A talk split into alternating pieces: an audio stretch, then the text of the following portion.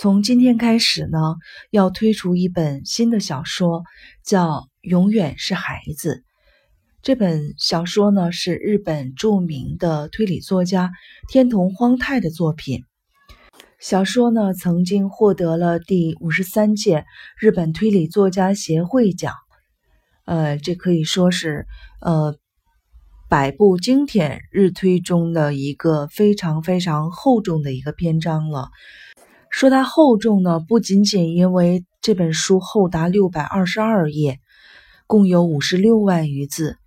呃，可以说呢是迄今为止翻译到咱们中国最厚重的一本推理小说。它以一连串的悲剧，实实在在的让人感受到了生存的痛苦以及生命的美丽。呃，主要呢是从三个孩子的故事讲起的。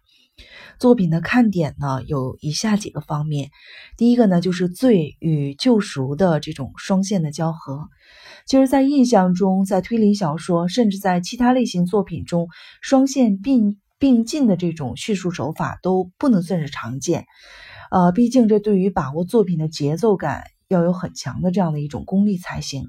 而这部以十七年的差距为断层进行交替描写的。永远是孩子，可以说是非常自然的把不同的时空中的一次又一次的社会经历，用类似于蒙太奇的手法交织起来，就是展现在我们的面前。由于时间、空间的这种不断交错，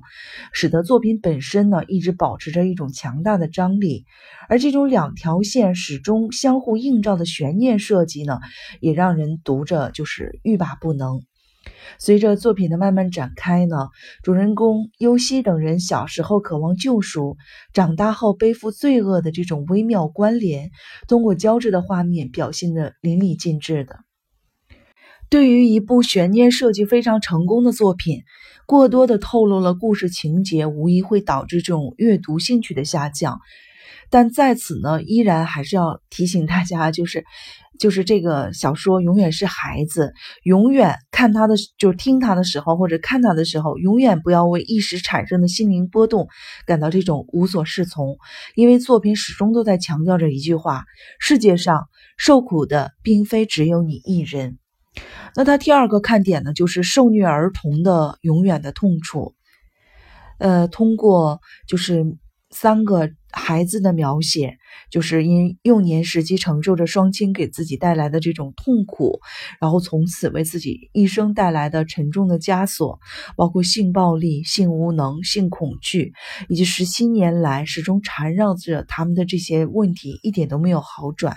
或许呢，就是这种童年的痛苦会伴随着他们一生，直到终点。就对痛苦的这种描写，也是让人。感同身受、痛彻心扉的这样，呃，第三个看点就是扭曲的亲情伦理下的爱与恨的交织。其实，无论父母做过多么过分的事情，但他们始终是父母。呃，永远是孩子这本书里面呢，就是描写了有三个永远的孩子始终无法摆脱的伦理羁绊，无疑呢是这个作品最大的看点之一。其实，三个绝对拥有憎恨父母的权利，甚至是具有这样一种义务的孩子，而对于自己的双亲，心底里始终抱有着这种真挚的爱，所以就是非常的纠结。呃，虽然虐待自己的孩子，但是他们的这个父母心中呢，又始终又是爱着孩子。无论如何，这都是事实。就是在这部小说里呢，作为第二个遇害者的女人，虽然她用开水给自己的女儿淋浴，导致这种严重的烫伤，但也无法否认她爱自己女儿的这个现实。正因为太爱自己的女儿了，所以当从女儿口中说出来“我更喜欢爸爸”的时候，所以她才会失去理智吧。呃，一幕幕让人心悸的这种家庭悲剧，就是在爱与恨的纠结、矛盾而痛苦的这种心灵，这一切的一切都化作一种巨大的这种震撼力，让人在读它的时候，然后心中就是随之落泪，随之颤抖。第四点呢，就是。呃，有一个感触，就是应该活下去的感触。怎么说呢？如果说永远的孩子只具有以上几个看点的话，那么或许还不能算是超越前辈松本清张和森树成一的作品。嗯，只有就是晦暗而找不到一丝光亮的东西，也不可能让人确实感动到为之流泪。呃，天童荒太他非常的聪明，他之所以能够超越他的前辈，最重要的因素，我觉得就在于他反映出社会阴暗面的同时呢，也探讨了战胜黑暗的途径，就是如何战胜心魔，使自己融入正常的社会。呃，这是这本书里所提及的真正的深层次的一个问题。而作为全书结尾的最后一句话，便是作者天童对这个问题最有力的这样的一个回答。呃，这本书中呢，就是接二连三的悲剧，真的是可以让人觉得非常的绝望，甚至是，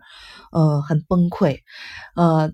但是呢，就是读到最后的时候呢，也听到了作者这个祝福的这种心声，心中也会产生了在这种惊悚的这种，呃，严酷现实面前站立起来的这种勇气。